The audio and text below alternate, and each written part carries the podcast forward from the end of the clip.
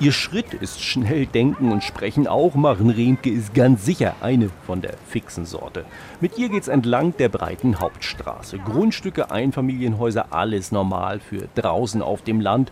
Dann aber kommt ein gut gepflegter Dorfteich. Mittendrin eine Plastik, fast lebensgroße Figuren des über Osterstedt hinaus bekannten Malers und Bildhauers Bendix Passig, der hier zwischen 1864 und 1957 lebte. Diese Figuren sind gut ja, in, in einer Art Betonmuck. Also leider sind sie nicht denkmalschutzwürdig, weil das ein Nähmotschen Baustoff ist, den er damals nutzt hat. Mann und Frau mit Hund könnte man diese unspektakuläre Plastik nennen, ist aber nicht so wichtig. Eher, dass Maren Riemke sich um genau sowas kümmert. Wie sie da rausrudert mit Putzbürste und einem Pott Farbe, ist sicher auch ein ganz witziges Bild.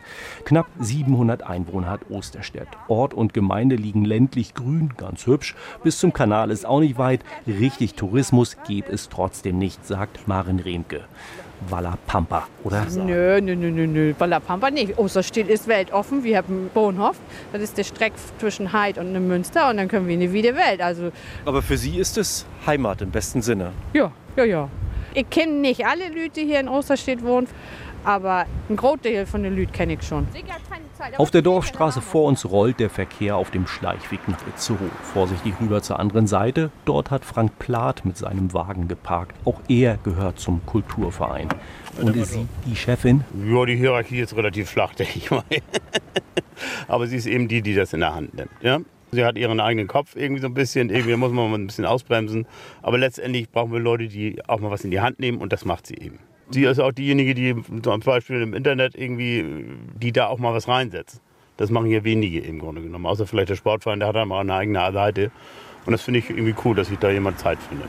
Wieder draußen auf der Straße zeigt Maren Remke ein Haus, das mittlerweile zu einer Pflegeeinrichtung gehört. Also Osterstedt hat früher gut für ihr Gastwirtschaften hat. Ich weiß immer nie, ob die Leute früher mehr Geld haben oder ob sie mehr Zeit hat.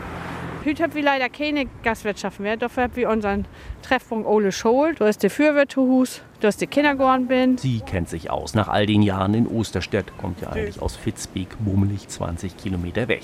Die Ole Schohl machen mit Leaks. Ingrid Philipsen will sich im Porträt über die Freunde noch verewigen. Den Rosenweg also hoch und mal kein Wind. Wir stehen kommodig im Carport.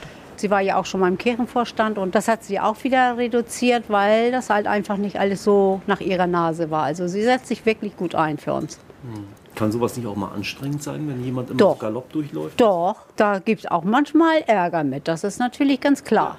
Na, es ist ja produktiver Ärger. Da haben Sie recht. Dann aber die Ole Schohl. Das Gebäude, in dem die Lützen aus Osterstedt mal lernten, ist heute Treffpunkt für alle. Dorffeste, Schützenverein, Bingo, was nur wegen Corona ausfalle, erzählt Maren Remke. Aber auch hier ist ihr Schützling vertreten. Von Bendix Passig hat sie verschiedene Formate aufhängen lassen. Ölbilder mit meist mittelholsteinischen Motiven, die so auch gut und gerne in einem Museum hängen könnten. Bellings Passig hat früher, ich sag mal, seine Arbeit mit Biller entlohnen lassen. Wenn hier irgendjemanden halt, der ihm einen Gefallen tun hat, der hat kein Geld kriegen, der hat ein Bild kriegen. In den Goren von seinem Geburtshus hätte auch Skulpturen und Figuren hingestellt hat. Die sind aber leider irgendwann in den sämtlichen Jahren ja, zerstört worden. Das ist allen Bild kaputt gekloppt worden und war dann irgendwo für die Befestigung von Wegen oder war auch in der Aukipp. Ja. Man sieht ihr die Erschütterung an. Nach der Ohlenschol geht's noch zum Hof der Remkes zurück, wo schon Kaffee und Kuchen duften. So schön ist das Reporterleben. Bevor es reingeht, kriegt Regina Beckmann das Schlusswort. Sie kennt Maren Remke von ihren Großeltern, wo die sich viel von früher hat erzählen lassen, inklusive der alten Schrift.